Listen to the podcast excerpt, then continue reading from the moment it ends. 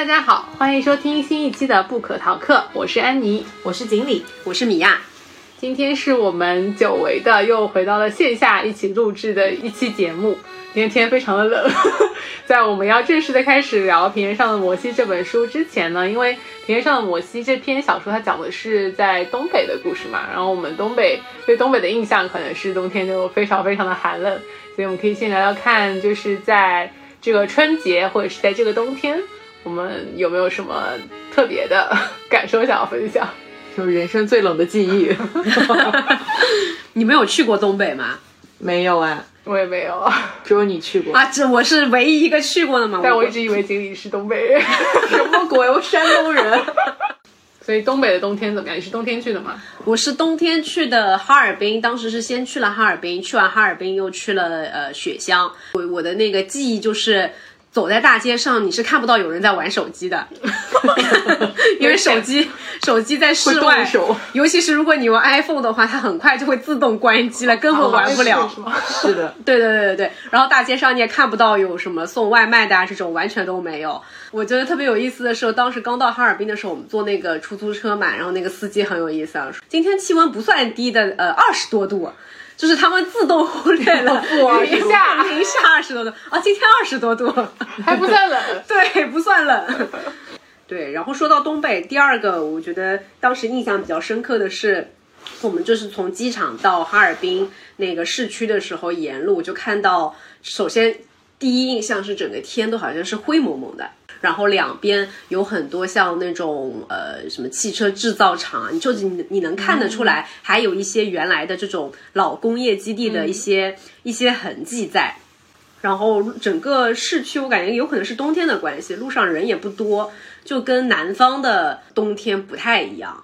会很突，南方的话是郁郁葱葱的。对对对，如果你到广州，真的是对吧？他们还有什么鲜花市？对，过年会有花市。我今年第一次去逛了花市。过去三年因为疫情嘛，就不让不让办花市。今年去第一次逛到了花市，就很热闹，很热闹。而且东是真的很萧瑟的那种感觉，很秃很秃，你看不到一个绿，基本上绿的就只有除了松树就是柏树，就没有颜色，一整片看过去都是灰的。对，嗯。哦你这么一说，我突然想起来，我好像去过东北，之前忘记了，怎么回事？并不是冬天去，因为去参加朋友婚礼在长春。你说到汽车什么工业基地什么的，我就突然想起来我去过。但是我当时去的时候，我的印象中天还蛮蓝的，就因为是秋天去的，嗯，比较秋高。那可能是个冬天，冬天阴天的时候，就整个一片看上去都是灰蒙蒙的。如果下雪的话，就是反而就白的可能还会好一点。但是阴天又没有下雪。就很灰一整片，嗯嗯，是的，所以小说里面其实也，我觉得能感到那种，就虽然作者完全没说到什么天空，他更多的是描写水啊什么的，会比较雪啊，就是夜景的东西会比较多。你好像能能感觉到他有一个铅灰色的天在他的头上。对我看这本小说的时候，印象当中就浮现出来，我当时对哈尔滨的第一印象就是一整片灰蒙蒙的天，然后两边比较破败的那种店呐什么的。嗯，好的，那我们接下来就进入今天要聊的这本书《平原上的摩西》这篇小说，大家可能已经比较熟悉，因为它最近有电视剧也已经开播了。但这本书里面，它其实收录了十篇极具风格的中短篇小说，所以我们要么请米娅先来为大家介绍一下这本书的内容吧。好的，《平原上的摩西》是八零后东北作家双雪涛的一本短篇小说集。一共是收录了十个短篇作品啊，那这十个短篇小说呢，风格迥异，涉及的题材有像校园成长、奇人故事、侦探悬疑等等，其中这些故事。发生的背景大多是发生在九十年代的东北，当时正值国企改革。呃，那我们都知道，就当时国企改革的时候，大批工人的工人下岗嘛。那小说的情节就是在这样的一个时代的大背景下展开的。所以我们看到双雪涛笔下的人物很多都生活的是穷困潦倒，甚至是走投无路的。面对生活的轰然倒塌，呃，少数人当当中的少数人靠呃下海经商扭转了这个经济状况，而其中的大多数的普通人则在命运的车轮下碾压成了粉末。其中，呃，以这个同名的小说《平原上的摩西》最为人熟知啊，呃，也是刚刚像安妮提到的，最近是正好在春节期间是被改编成了改编的那个电视剧。在那个爱奇艺有在播出的，有大家感兴趣的话可以去看一下。它是一个悬疑类的故事，采用了多重第一人称的叙述方式，从一起犯罪的案件开头，牵扯出了两代人的罪恶与救赎的故事。那这个故事的话，等一下我们也会再着重的聊一下。确实，这个故事是整个这一本小说集里面，我个人觉得说是比较精彩的一个。另外，我还想分享一个点是，作者双雪涛他非常擅长写这个小人物的命运啊。我们之前读过很多其他的文学作品，也也有很多是通过像呃，就像比如说像那个一句顶一万句，很多都是通通过小人物的一个描写来折射出大时代的这样的一些文学作品。但我觉得双雪涛的文笔或者说他笔下的这些小人物有一点不太一样的是，他们身份是普通人，但是啊，他们当中的有一些是有一点像是人群中的异类，一些怪人、神人。是被社会边缘化的这样的一个人群，就比如说像那个《平原上的摩西》里面那个傅东兴，他在当时那个工人的工人阶级的群体里面算是一个呃一个异类嘛，因为他总是中午休息的时候坐在车间的车间里面看书，而且他在结婚的时候我印象非常深刻，他在结婚的时候跟跟他的相亲对象说，他唯一的要求就是晚上我看书写东西，你不要来打扰我，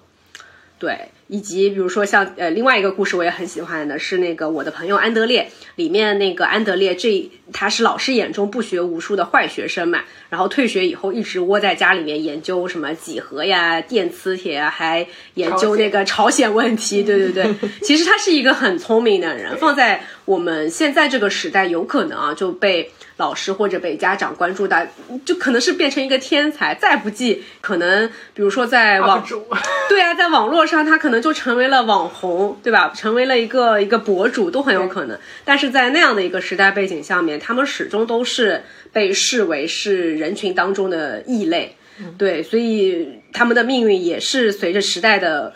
滚滚洪流走向了这个悲剧的结局啊！这个是我觉得，呃，双雪涛笔下的人物会比较不太一样的。因为我们稍微了解一下的话，也知道说，在那个八零后作家的这一批里面有有三个人是并称为叫做东北文艺复兴三杰嘛。啊，有这个说法吗？有有有，一个是双雪涛，一个是那个班宇，还有一个是郑执。呃，郑执的作品我没有看过，但是我看过那个班宇写的一本书叫《冬泳》，它里面其实跟《平原上的摩西》也有点像，它也是一部短篇小说集，呃，甚至是这个故事的背景都差不多，也是九十年代下岗工人那一批。但我觉得班宇的。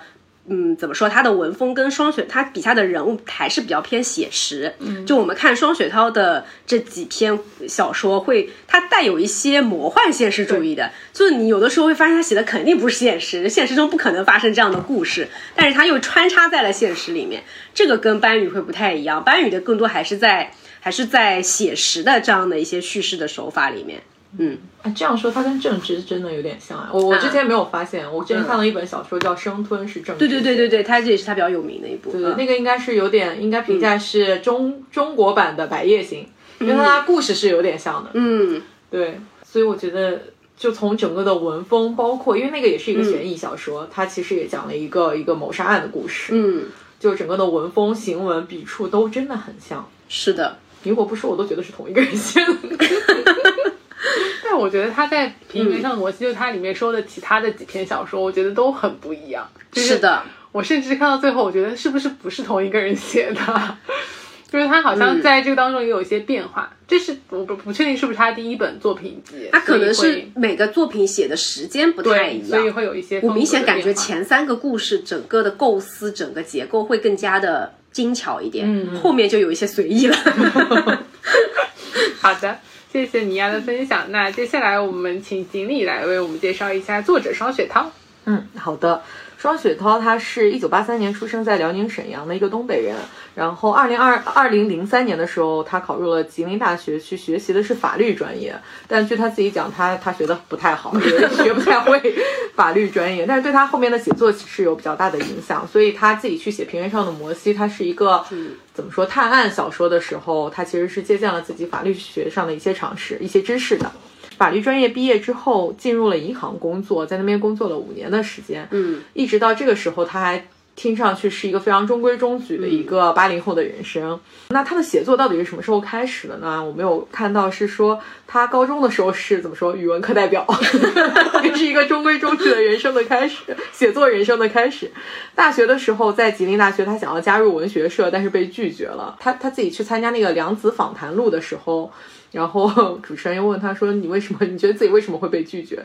他说：“觉得可能是没有对方觉得他没有天分吃这碗饭，没有天分吃文学这碗饭，嗯，所以就被拒绝了。”那他二零二零一零年的时候开始写作的，那时候他还在银行工作嘛。但很快二零二零一一年的时候，他应该就得过一个什么奖项了。然后其中二零一二年的时候，他凭借长篇小说《荣城》获得了第十四届的台北文学。文学奖的年金就得到了一笔奖金，然后是在台湾获得的。嗯嗯，奖金应该是给了他一个比较大的一个动力。嗯，而且这个就是其实他开始写作也是二零二零一零年。嗯，然后这这些认可都来得很快。同时呢，因为他实在是没有办法适应这种规律的上班族的生活，所以他直接就辞职了，在家成为职业作家。然后他的小说《平原上的摩西》和《自杀小说家》是两部相对来说比较大家为人所知的小说。那这两部小说也分别于二零二零年和二零一八年拍成电影。《平原上的摩西》它这个电影改编成了呃改名了叫做《平原上的火焰》，但是至今应该是还没有在大陆上映。不过像那个米娅刚才你提到的这个电视剧，前几天在爱奇艺已经上映了，大家有兴趣可以看，也不长，就只有六集。那双雪涛去参加那个一席的演讲时，他有提到说他自己的一个创作初衷，特别是对于平原上的摩西啊，他觉得除了在宏观维度上对社会人们可以去进行一个归纳总结，那这这种归纳总结也是在学校里面老师一直会教导我们去做的一些思考。他觉得去看到这些身边的人的时候，也要我们要去学会去从个体认识世界。他想写的是一个人的命运，然后这个命运并不需要折射任何大时代的背景，因为一个人的命运已经足够曲折或者足够精彩了。那这个命运就非常值得书写，所以这也是他的写作初衷。那我去看一席的时候，其实他有分享了两个故事，一个就是他的小时候住的那个烟粉街，烟粉街后来他有写那个小说，对。然后烟，他住的烟粉街隔壁的有一个做那个叫冰嘎，就是一个冰嘎是东北的一种玩具，嗯，然后可以放在冰面上，你拿一个小皮鞭抽它，它长得可能像一个陀螺，我我想象中是这样啊，我也没有玩过。一个做冰嘎做的非常好的一个一个修车工人，修修自行车的师傅叫李师傅。后来突然有一天，有一群人冲到他们家，把这个李师李师傅抓走了，发现他是一个。抢劫案，而且是杀了十几个人的啊，五起抢劫案的一个一个案犯其中之一，其实就是我听上去有点像《平原上的摩西》里面这个李斐的父亲的这个原型。他讲的这个故事，就是说你平常看到的一个你，你觉得他是个普通的修车工，然后手艺还特别好，然后就是你身边的一个人，然后他内心其实早就发生了翻天覆地与旁人完全不同的变化，但是你其实并不知晓。另外，他分享的一个故事就是他的一个朋友小霍，嗯，我听上去就像是他的这个我的朋友安德烈里面的这个安德烈的原型。嗯，对。那小霍也是一个非常愤世嫉俗的、内心秩序感非常严明的一个小朋友。他们有一个朋友得了考了第一，但是后来名名次被替换掉，因为考第第考第一的人可以去新加坡留学。对，就这个，然后他就是被换掉的，被替换的。本人都没有发出任何声音的情况下，小霍自己写了大字报，贴在了校长门口，并且用胶带层层的缠在了校长的门口，两个小时都没有抠下来。这个故事也是真实的，嗯，所以我觉得他是要，他是在践行他的这个写作理念的。嗯，好的，谢谢锦妮的分享。像刚才介绍的这个《平原上的我记》这本，因为是整本书里面最有代表性和经典的一篇小说嘛，我昨天也是尝试看一下电视剧，但是。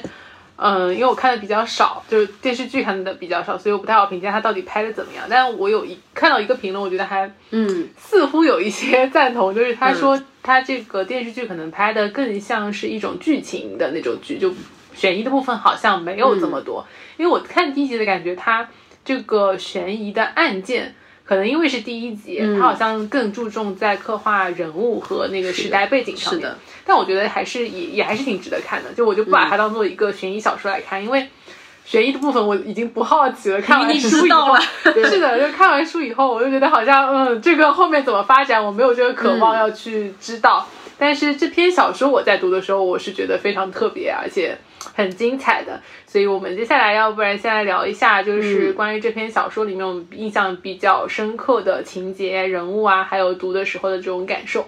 我先分享一个，我当时第一呃看到这个叙事方式的时候嘛，因为它是以第一人称的视角，它是以第一人称写，但它的这个视角是一直在变换的，对，对吧？它不不断的进行切换，所以一开始的时候会觉得有一些乱，好像是在、呃你在拼一些记忆的碎片，就让我想到有一个美剧叫做《大小谎言》，不知道你们有没有看过？它也是这样子，它是在那个小镇上发生了一个案件，然后呢，也是通过记忆的碎片，一点一点的去还原整个事件的真相，有点像这个小说里面，我觉得会有类似的地方。就你看这个故事的时候，是在拼凑和还原。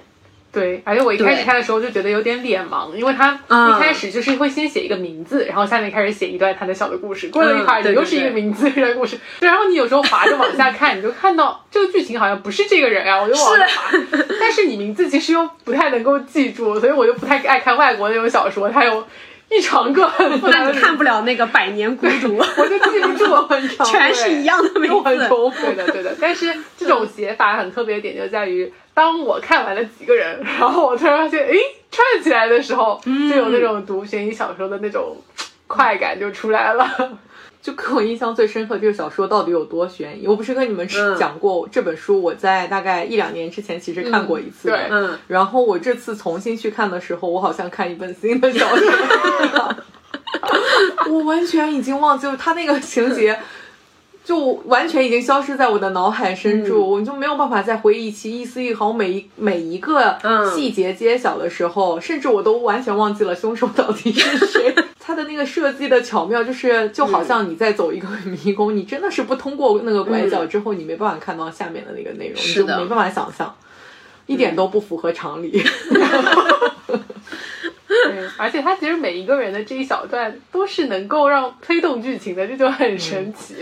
我之前在看那个电视剧的时候，也是我看了一整个的第一集，哦然后弹幕不断的在每一个出现新人物或者这个人物要做一件新的事情的时候，他们就说好，悬疑的部分要开始了，然后一整个第一集过去了，其实根本都没有 看。根本没有悬疑的事情发生，一一整集都是铺垫。我想说，那些没有看过的人肯定很失望。我觉得电视剧里都没有突出说这是一个关于出租车司机的悬疑剧。对他前面一直好像就在写两个家庭，嗯而且可能是因为我看过书，我觉得没看过书，我可能没有兴趣把这个电视剧看下去。嗯，对的。就感觉不应该放在迷雾剧场里。嗯嗯，就是好像有点慢，它的确是节奏比较慢，然后那个时代背景我也不是特别熟悉嘛，所以会稍微有点距离感。但我觉得那个双雪涛的作品啊，非常适合改编成影视剧。我当时在看这个这个这本书的时候，因为来不及了要，然后我就开始了听书，就频繁的听到我说他说我说他说谁谁谁说，这怎么已经是一个剧本了。对，我就说这是个剧本吗？怎么没怎么到处都是在说？他好像是帮那个台词都已经写好了嘛。所以我觉得这个跟呃刚刚正正好前面讲到那个电视剧节奏慢的问题，因为正好春节的时候《三体》的那个电视剧版也上映了嘛。同样的，它也是对于没有看过呃原书的人可能会不太友好，因为前面情节会比较的慢嘛。但是我觉得呃双雪涛的作品对比。刘慈欣的作品来说，他的人物的形象是要丰满很多，就是非常适合改编成影视剧，甚至台词都帮你写好了。对，而且他，我觉得电视剧比书更有趣的地方在于它有当地的方言，哦这是最大的一个区别。就是看书的时候，我完全没有带入这种方言，但是你看剧的时候就发现他们说话有一些听不懂，我想说你在说啥呢？是用用东东北方言吗？他他电视剧是拍的是以内蒙古为背景的，所以他用的是内蒙古的方言，不是东北的方言，但是还是还蛮有那个当地特色的，内蒙古靠近北边的那一块应该也算东北吧？什么大小兴安岭？对，但他们，我觉得他们应该自己认为自己应应该不是说东北吧？东北有四省，好吧，但不是海南，没有海南。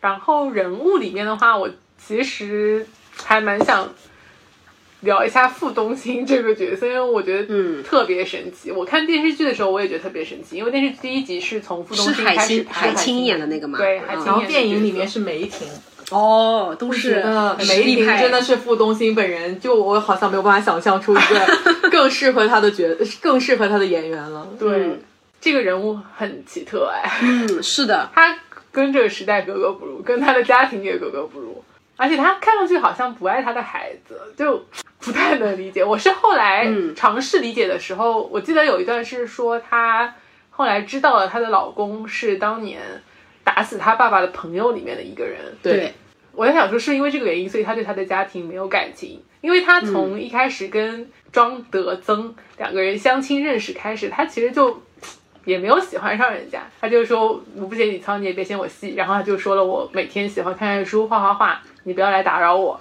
嗯，然后庄德增就说那晚上能睡一块儿吗？他就笑笑。对，傅东兴是不是他爸爸也是那个大学教授大学教授？那怎么有点像叶文洁呢？是的，然后是吧？也是在文革当中受到了一些迫害，然后就不得不的成了，就是跟这个工人阶级成家。对，但他又格格不入。对，对，而且他在工厂工作也是，他在看书，人家在干活。嗯，后来把他调去画画，嗯，还稍微对口一点点。但是他对他的孩子好像他也一直更，特别是在电视剧里面很明显，他对自己家的孩子不能说是不闻不问，但是他家孩子怎么怎么在学校里闯祸，他都没有关系。对，因为庄树他小的时候，就是他的儿子庄树小的时候是一个很调皮捣蛋的孩子，然后破坏性非常强。但是男孩子破坏性强一点总是可能的，我觉得。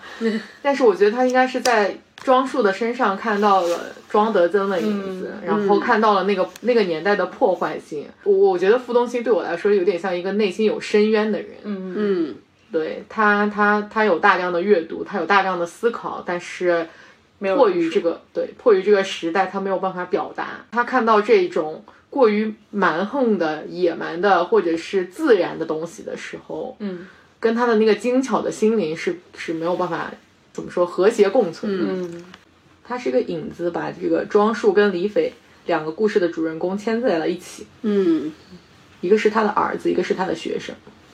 对，我觉得双双雪涛写这种故事真的很厉害，他会在一开头的时候就让你一下子就会被这个故事给吸引。就他的开头，我觉得是写的特别好的，他可能就用一句话、两句话或者开头几段话，营造出一种悬疑感。对吧？就像那个平原上的摩西，他应该是一开始的时候，就是是发生了这么一个案件嘛，出租车司司机，嗯、被杀，然后有那个嫌疑人，嫌疑人那个被呃逃脱了，不知道去哪里了，有这样的一个案件，然后是在调查的这个过程当中，一下子就把这种悬疑感拉起来了。所以我觉得，如果是电视剧版的呃平原上的摩西，他如果能在一开头的时候把发生了这个出租车司机被杀的那个案件放在前面，就是可能不以小说的这个对，可能观众的就能看得下去了。对，而且会更觉得它像一个悬疑。是的，嗯我觉得这个是就是观众的期待，大家看到迷雾剧场，就是抱着我是看悬疑剧的，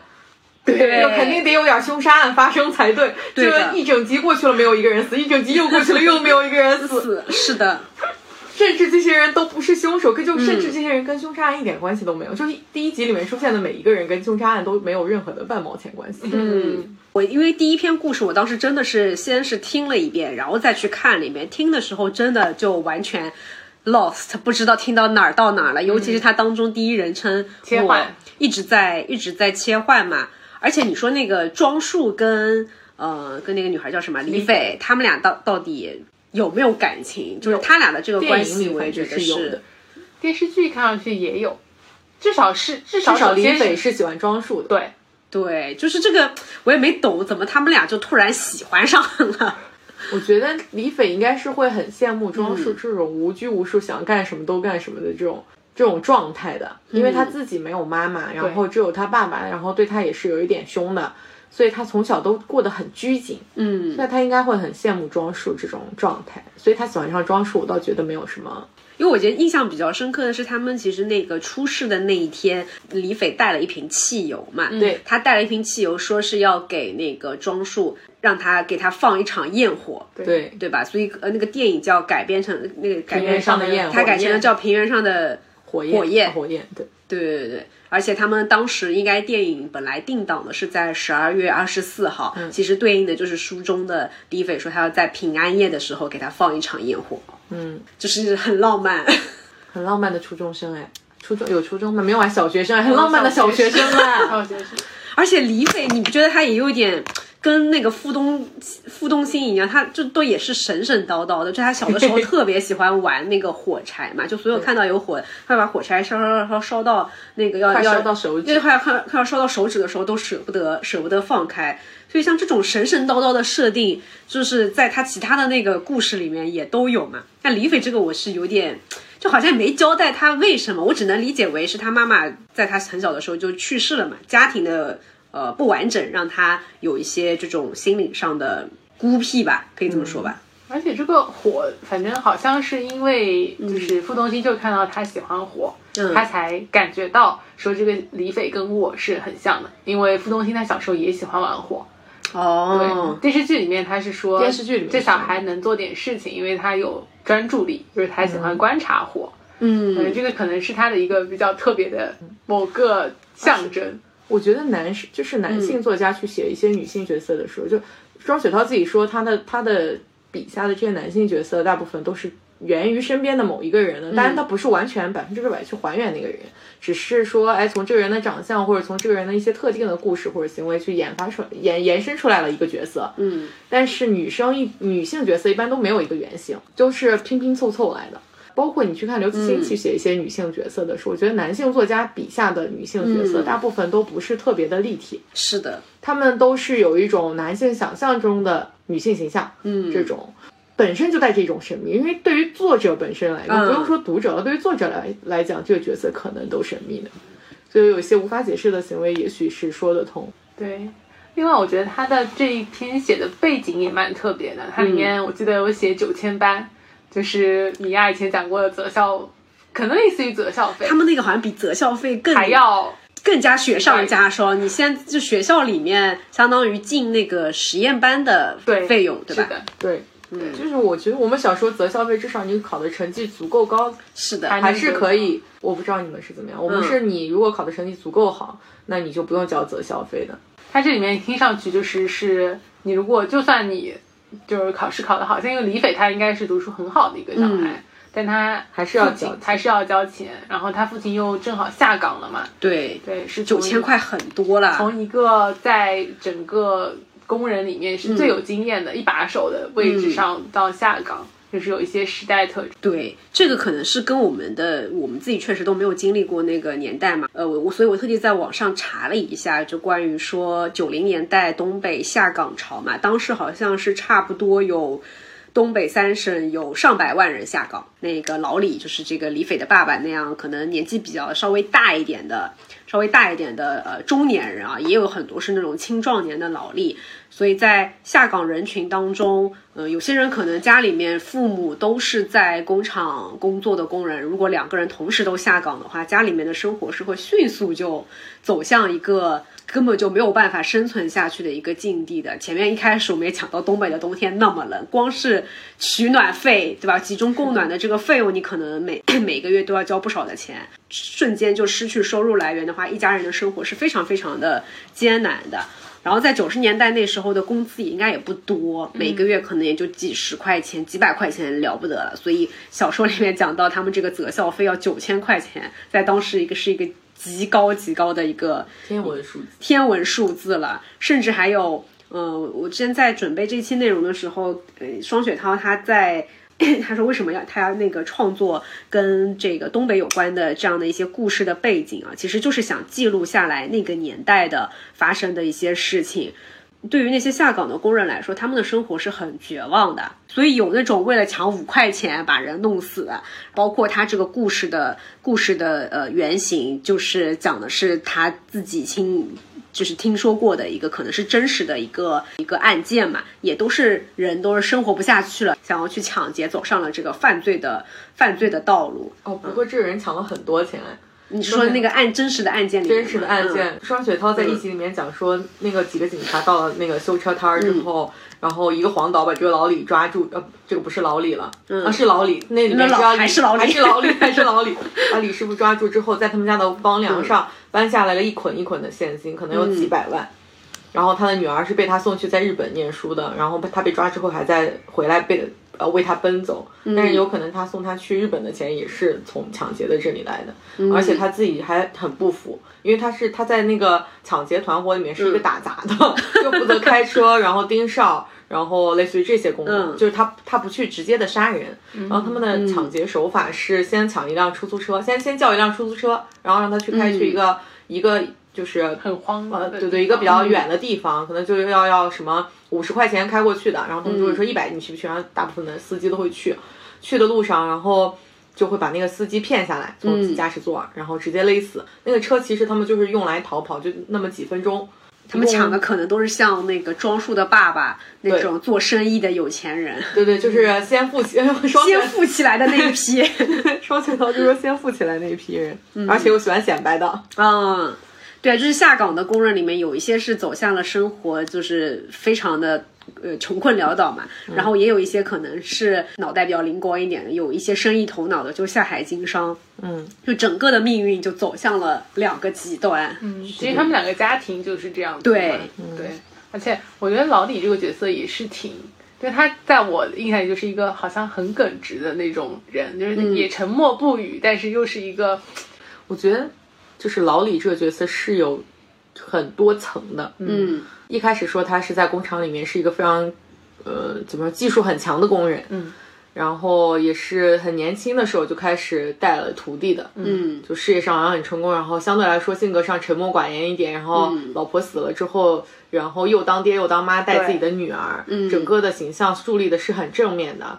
后面开始讲这个抢劫案之后，嗯，他就才开始说跟他的好兄弟孙医生，对吧？他嗯他的好兄弟孙医生在当年上山下乡的时候，当知青的时候，其实也干过很多一些没没说具体是什么，但是至少是打架斗殴的事情。对他应该是为朋友出头吧那种。对，嗯也就是怎么说，也是一个，也是一个刺儿头。嗯就他内心是对于这种不公平的事情发生的时候会有很大愤怒的。嗯我我印象很深，就是他那个时候，他的时候回家，他李斐发现他爸爸脸上好像是跟人打架了嘛。嗯，他说后来他说我我是回来拿刀的，但是我看到你在烧火，所以我就没再去了。他其实就是看见路边一个卖茶叶蛋的人被人家欺负了，他其实是去广场看到有人在卖茶叶蛋，要走的时候来了一伙人穿着制服，把他们的炉子踹了。然后一个女的抱着锅不肯撒手，其中有个小子拽住她的头发，把她往车上带，我就过去把那小子抱住了。其实这件事情是就是穿制服的人做错了嘛，嗯，他其实就是路见不平就出手，嗯，回来想要拿把刀，有冲动去跟人家打架，但他看到小孩在家里烧火，他觉得不能把孩子留在家里面一个人，不能留孩子一个人，他不能豁出去，这个故事的名字也很有意思啊，平原上的摩西。上一次我们讲到摩西的时候，还是在讲杨百顺的故事，杨摩西、吴摩西的故事，是的，对吧？所以这个摩西指的是谁呢？所以它其实这里肯定是有一些意象的，它这对它有一些个故事的名字。它的这个平原据说也是有意象的，平原就是它里面不是那个傅东兴他画了一个火柴他画了一个火柴盒上的对画嘛，那个就是叫平原，对吧？对不是火柴盒，是烟盒，哦，烟盒烟盒，烟盒。因为他们是在烟卷厂的。对对对对对对，文章最后就是李斐跟这个庄树见面了以后，他们进行了一段很有深意的对话，又好像隐含了一些背后意思的对话在船上面。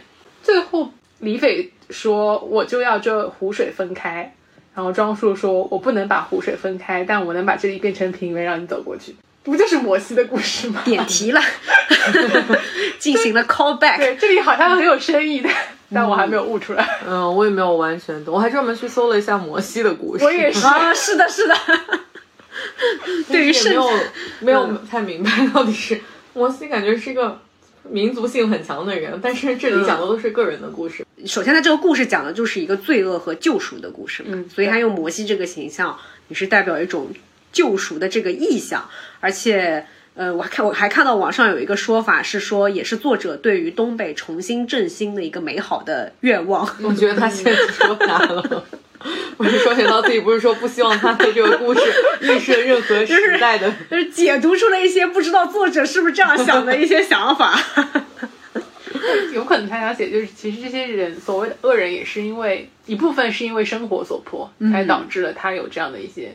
平原上的摩西，我们就先聊到这里。对我们可能聊的整个剧情没有这么详细，但是因为整篇小说还是很精彩的，所以感兴趣的话可以直接去读一读这篇小说。我觉得比电视剧要精彩一点，读起来的感觉会更加好一点。对，嗯，是的。好，那这本书里面另外还其实收录了另外九篇的中短篇小说，我们要不然来每个人分享一个我们喜欢的故事或者片段。因为刚刚其实米娅跟姐姐也提到了很多安德烈的故事嘛，是的，对，这个也二三年也要改编成电影了，真的吗？又是刘昊然，说是那个董董子健和刘昊然主演的，董子啊，又是董子健，他还是导演。每一部哎，董子健演那个那个安德烈，刘昊然演然我，对，挺适合的呢。他们说董子健演那个庄树也演的，演出了那股劲儿，虽然我还没看到，嗯，嗯，还在我们看的还是小朋友装束，是的，我们可能可以再再往后再 尝试一下。嗯，所以，要不然先聊一下安德烈的故事吧。安德烈的故事，我一开始其实看的时候有点断断续续，所以没有那么被吸引进去。但后来，我就真的非常非常喜欢。对我我我特别喜欢这这一篇故事，甚至超过了那个平原上的摩西哦，西。真的吗？因为我我比较喜欢它的叙事的结构，就平原上的摩西呢，它呃结构也很特别，就是写的也很好，但它是那种碎片式的，就从一个阅读的连贯性上面来说，你会觉得嗯哎。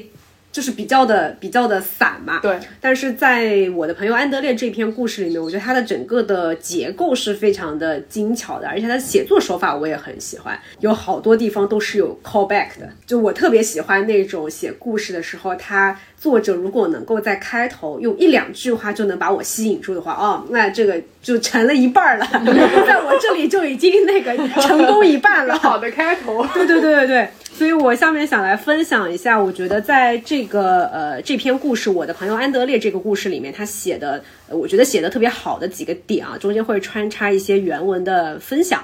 首先，第一个我觉得写的很好的就是开头，它的开头让我想到了《百年孤独》里面描描写那个开头的那两句话。我还特地去网上把这句话摘抄了出来，因为我没有看过《百年孤独》，但是我知道它的那个开头，那是真的很有名了呢。对他这个开头就是曾经无数次的想让我去读一下《百年孤独》，但我知道这个书里面有很多人又长然后又重复的人名，又把我给又把我给劝退了。对对对，《百年孤独》那个开头是这样子写的嘛？他写的是说，许多年之后，面对行刑队，奥雷良诺布布恩迪亚上校将会回想起他父亲带他去见识冰块的那个遥远的下午。就这么一短短的两句话，对吧？然后在我的朋友安德烈这个故事里面，他的开头的第一段也就只用了一句话，他是这么写的：我倒数第二次看见安德烈是在我爸的葬礼上。一句话有好几个悬疑的点。首先，葬礼竟然还是我爸的葬礼，对吧？这就是一个很很大的一个悲剧性的事件，上来就把这个基调先定在那儿了。第二个就是。嗯，安德烈，这听上去也不像是一个东北男性的名字，对吧？他是李铁柱，对吧？第二次看见李铁柱，那我觉得还比较的合理。但是安德烈听上去有点像一个老外的外国人的名字，这个也是一下把我给吸引住了。第三个点就是一般人写可能就是写说我最后一次看见安德烈是在哪里哪里，对吧？写的是我倒数第二次看见，所以一句话里面有三个点把我给吸引住了。这个是我觉得他开头写的特别特别好的呃一个地方。然后后面从他的这个叙事的手法上来说呢，他才写了这么一句话，哎，但他又没有继续往下写他和安德烈的故事，而是岔开了去写了一大段关于东北的这个葬礼呀、习俗啊这一大段闲聊的那一段，然后又写到自己去看医生。从他在那个看医生那段，又突然好像一个急刹车一样的，又把整个故事线又拉回来，拉到了他呃父亲就是出殡的当天，就葬礼的当天，写到了安德烈出现，就是他倒数第二次见到他们当那个见面的那个场景嘛，就这一整段这个叙述的方式让我觉得，嗯，很精彩。好，这个是他们的刚刚相遇。然后第二个很精彩的地方是他开始回忆他跟呃他的朋友安德烈，就是以前那个上学的时候的故事嘛。他们是同学，然后他的亮相也非常的精彩，就是这个安德烈亮相的也很精彩。他是在课堂上怒怼老师，而且怼的是沉静、冷冷静、沉着、有理有据，对对吧？老师无法还口，老师无法无法对。无法反驳，只好用强权把他那个座位就是调调到调到那个教室的角落去。嗯，当时应该是夏天吧，所以那个安德烈是穿了一件那种跨栏背心，就反正穿的也不符合学校的学校的规定，而且他原名不叫安德烈。他的真名叫安德顺，就并不是叫安德烈，只是他自己想叫安德烈这个这个名字，所以在老师那这就是一个顽劣不堪的学生，而且还在那个课桌上面刻那个周总理，嗯，而且刻的不是周总理三个字，是他的头像。啊，对，是他的人像，嗯，对，所以有一段他们的那个呃对话就是非常的精彩，我可以把这段原文分享一下，呃，他说。老师翻开点名册，说：“名册上的安德顺是你吗？”他说：“那是我爸起的，和我没关系。”孙老师的恼火已经装满了教室，安德烈却不以为然，笑嘻嘻地站在他的面前。他说：“安德顺，你刚才在桌子上刻什么？”他说：“周总理。”老孙老师似乎吓了一跳，说：“下课前你要不把课桌上的周总理划掉，我就让你父母来赔。”以后考试你要敢写安德烈，我就给你零分。以后你要还敢穿背心短裤来上学，我就让你当着大伙的面脱掉。听明白了吗？我下意识的在底下点头，这是小学时落下的毛病。老师问：听明白了吗？无论如何是应该点头的。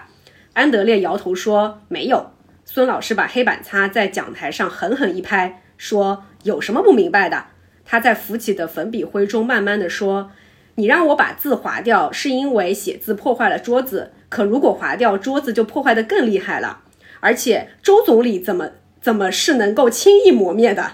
你让我写那个我爸起的名字，是因为名册上是那个名字。可现在我们已经认识了，你已经把名字和我联系上了。我写哪个名字，你都会知道是我啊。你觉得我穿短短短裤背心不对？可走廊里的校可走廊里的校规没写不让穿。你不让穿是觉得难看，我穿是觉得凉快。你如果让我脱干净，那不是更难看？我不是更凉快了吗？就超好笑，真是非常有道理。对呀，就很有道理，有理有据，沉着冷静，一条一条进行。进行最搞笑的是，孙老师最后变换了脸色，说：“你是不是觉得你自己有道理？”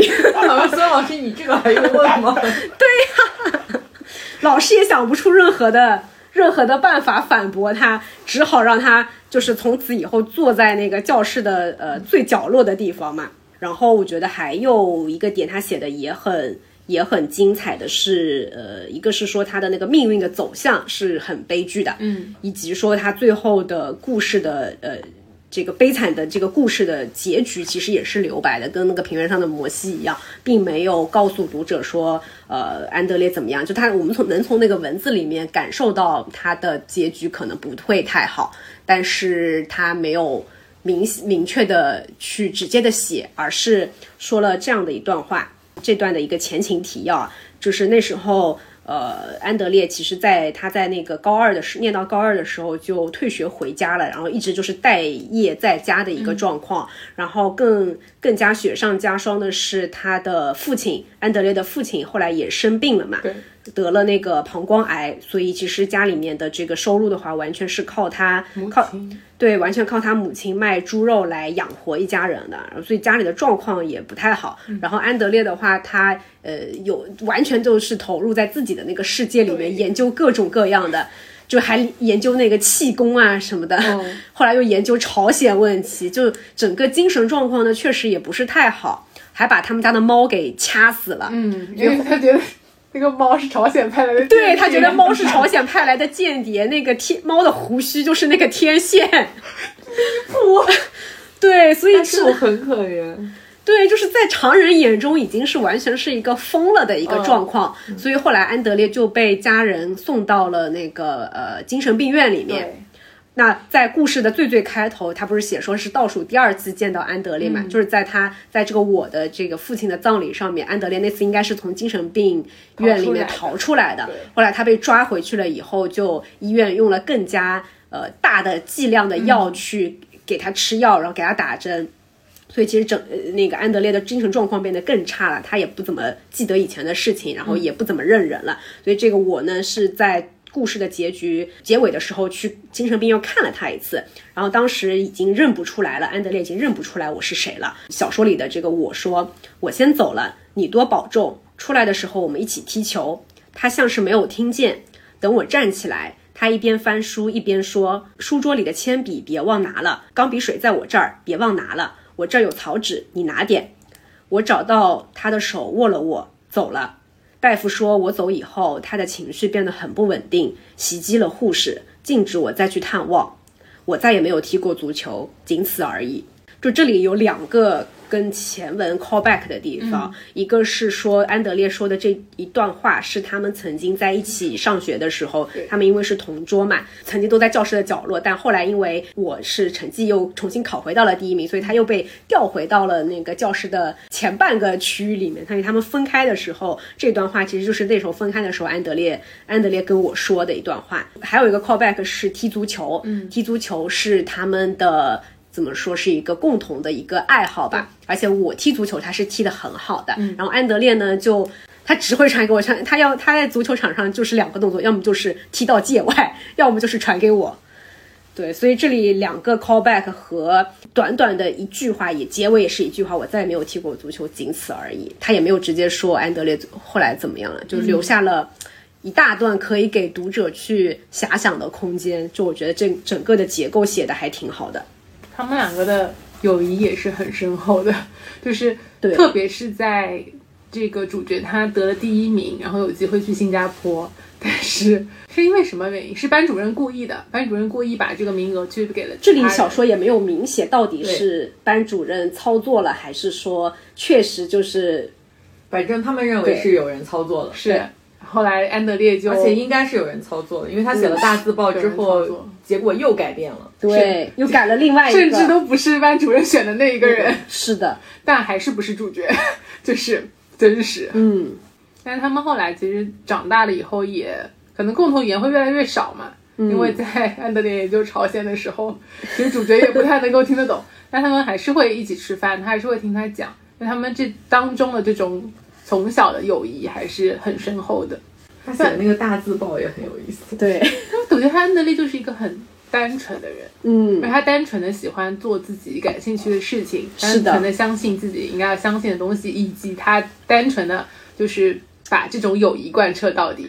那他就是很喜欢这个朋友。他就算后来被送到精神病医院，他逃出来，嗯，去参加一个朋友父亲的葬礼，就这件事情就本身也是很。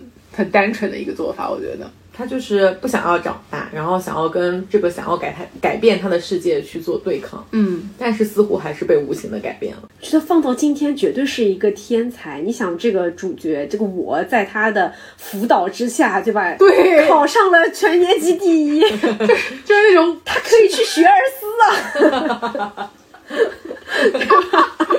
可以给你物理、化学、生物都教了，行了。现在可能会失业，一对一家教可以。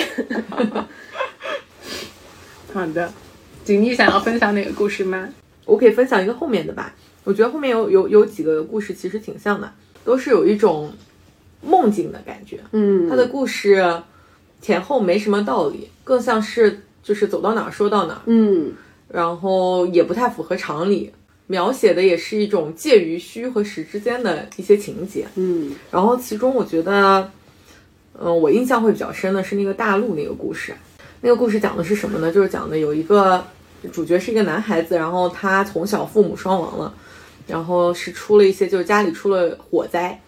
就变成了一个孤儿，嗯嗯，生活就失去了这个依靠，也没有饭吃，然后就很可怜，走投无路之下，他就决定去抢劫，在一个路上，然后这个路是通往一个富人区，一个一个别墅区的，嗯，他就想在这个路上去抢劫。抢劫的时候碰到了一个小姑娘，好像是比他大一点，看上去是比他大一点，但应该还是个也还是个学生。他去抢劫了这个小姑娘，抢了对方的包，对方对方都非常淡定。就这个小姑娘，一方面被抢劫很淡定，一方面又透露着一丝对人生的一种绝望。绝望她的这种绝望和灰心丧气，比这个父母双亡了的小朋友，呃，这个这个小男孩还要多。他有非常非常多的绝望，但是他自己绝望的同时，他看到一个可怜的小男孩在抢劫别人，他还是怎么说，把自己的同情给了这个小男孩。这小男孩抢了他的包，包里有有一些书，有一些什么，有还有一个玩具熊和一把刀。小男孩抢了他的玩具熊跟刀之后，就他他就丢掉了。那个小女孩是说，你还跟他说，你要下次再来这个地方，我会给你带别的。于是乎，他们又又又见见面了个一两次。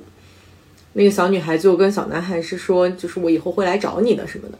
然后小男孩就他的理智不想，但是他的感情上其实已经被这个小女孩软化了。他就有在关注这个别墅区的动向，因为他感觉到这个小女孩要自杀，然后他也看到了，在某一天晚上，这个别墅区冲出了救护车，应该是有人做了一些嗯不太对劲的事情。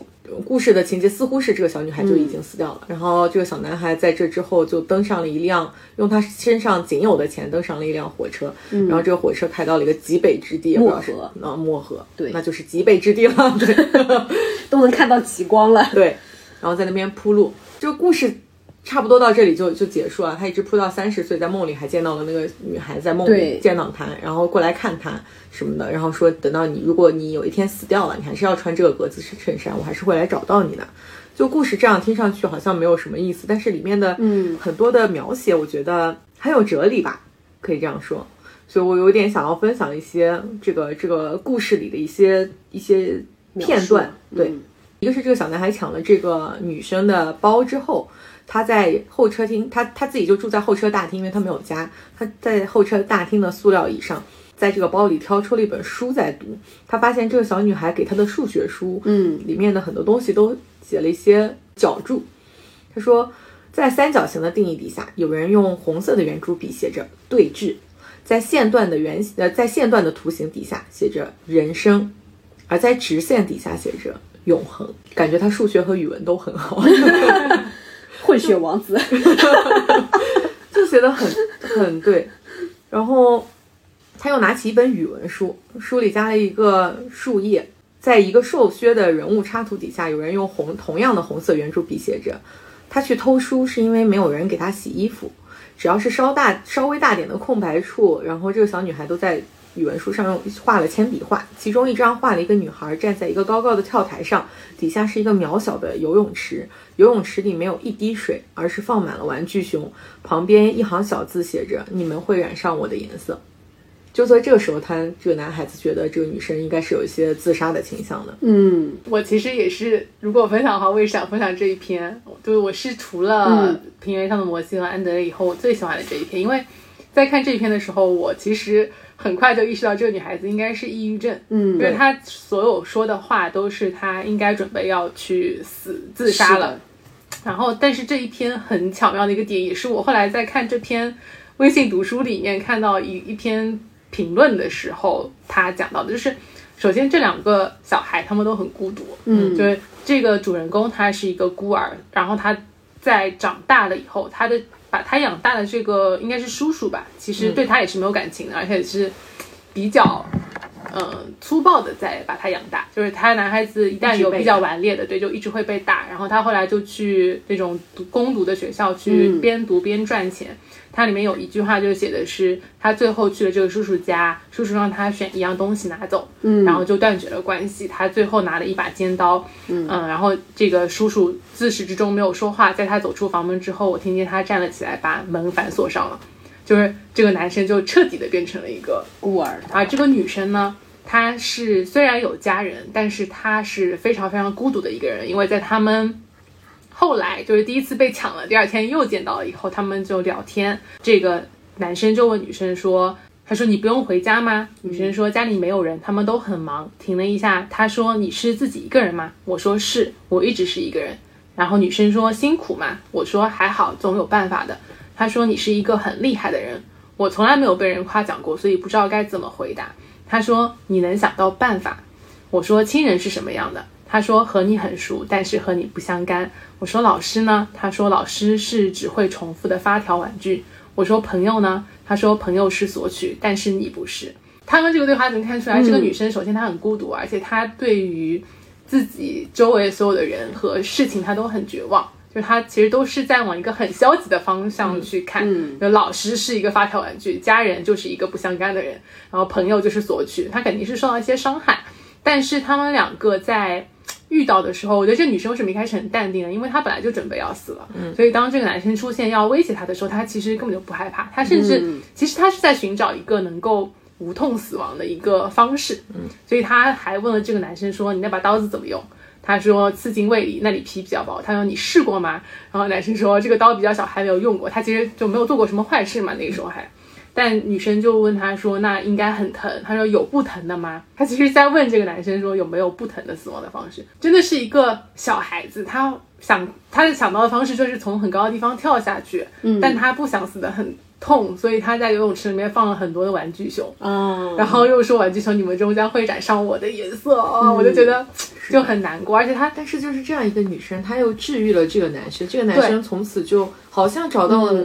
生活的方向，他突然明白，就是的人生好像跟你的物质生活，你住在大别墅区里面，你还是人生可能会一无所有。嗯，你跟真正的一无所有的人生，也许并没有什么不同。嗯，然后他就到了漠河，就在那边开始铺路。嗯，然后他又说了一句话，我又觉得很扎心。他说：“我我看见很多人虽然做着正常的工作，而实际上和我过去一样，生活在乞讨和抢劫之间，嗯而我在专心铺路。”嗯，我自己就在。在想说，我到底 是在乞讨还是在抢劫？毫无意义的工作。对的。然后这篇还有一个很特别的点，就是我在那个微信的评论里面看到，我就一下子就也反应过来了。他其实男生和女生对于生活的态度是有三段对话是很明显不一样的。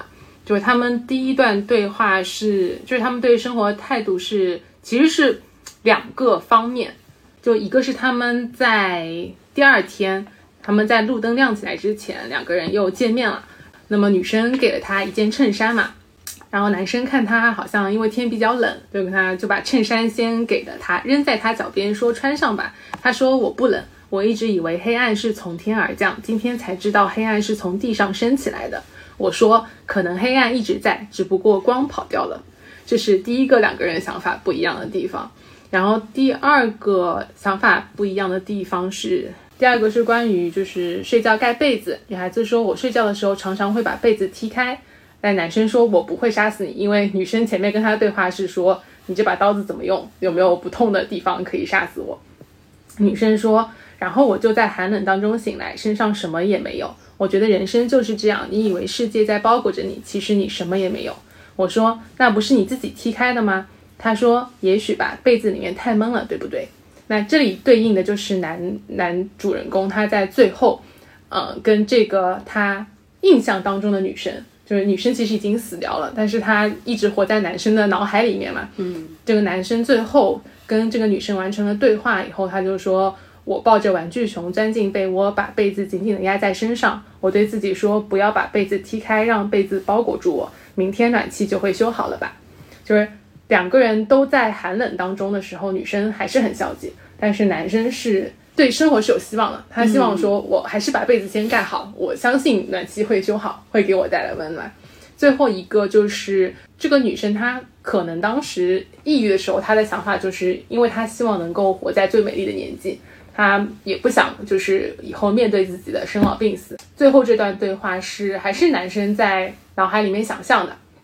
是在三十岁的时候，他就看到这个女生，呃，然后他就说他仰着头看着我的台灯，好像当年他看着路灯一样，打了一个寒战。啊，女生说你倒说说到底值不值得？我把玩具熊放在他手上，说还给你。他说你找到了。我说没有我想象的那么难。他说那就是值得。我说我不知道，我没有为了答案而活着。他把玩具熊抱在怀里说，那你为了什么？我说我只是活着，然后看看会不会有有趣的事情发生。他说你不怕流逝了吗？我说我在流逝，不过这就是有趣的地方，至少我比时光本身有趣。他说你说的对，你现在确实比当年有趣了一点。我说你也没错，你现在确实和当年一样美丽。其实就是对于时光的流逝，一个是希望时光不要流逝，我希望就停在我现在这样，我现在已经够美好了。然后，但是男孩子是说，我希望时随着时光流去，我可以生活的更加有趣。嗯，就是很妙。他这三个点就是是描写了两个人完全不一样的生活态度，但他们两个互相治愈了对方，而且互相是。尊重对方的这个选择的吧，可以说就是，嗯，女生希望男生看到他在努力的生活，她希望他以后能够努力生活的更好，而男生看到女生可能对生活没有希望，但是他记住了这个女生，让这个女生活在了他的脑海里面，所以我觉得这篇就写的非常的妙，而且我看的时候就觉得，嗯，描写抑郁症小孩的这个想法就是。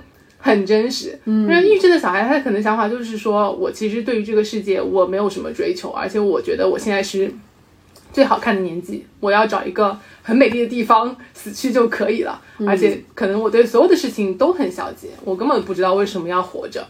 在这样的情况下，他遇到了这样一个啊，类似于朋友一样能够可以理解他的人，所以这篇我觉得特别喜欢。好的，那我们今天对于平原上的摩西的分享就到这里，就是经典代表作，欢迎大家直接去读一下原文，真的很精彩。然后其他几篇我们分享的也是我们非常喜欢的几篇呃小说。对，期待平原上的摩西的这个改编的电影，可以在二零二三年我。或者说尽尽早吧，我们还有希望可以在院线能够看到 看到这一部电影啊！是的，可以看浩然弟弟，嗯，安德烈也是浩然弟弟 对，期待安德烈。好的，那就到这里，大家拜拜，拜拜，下期再见，拜拜。我从没有见过极光出现的村落，也没有见过有人。在深夜放烟火，晚星就像你的眼睛，杀人又放火。你什么都没有说，夜风惊扰我。三千里偶然见过你，花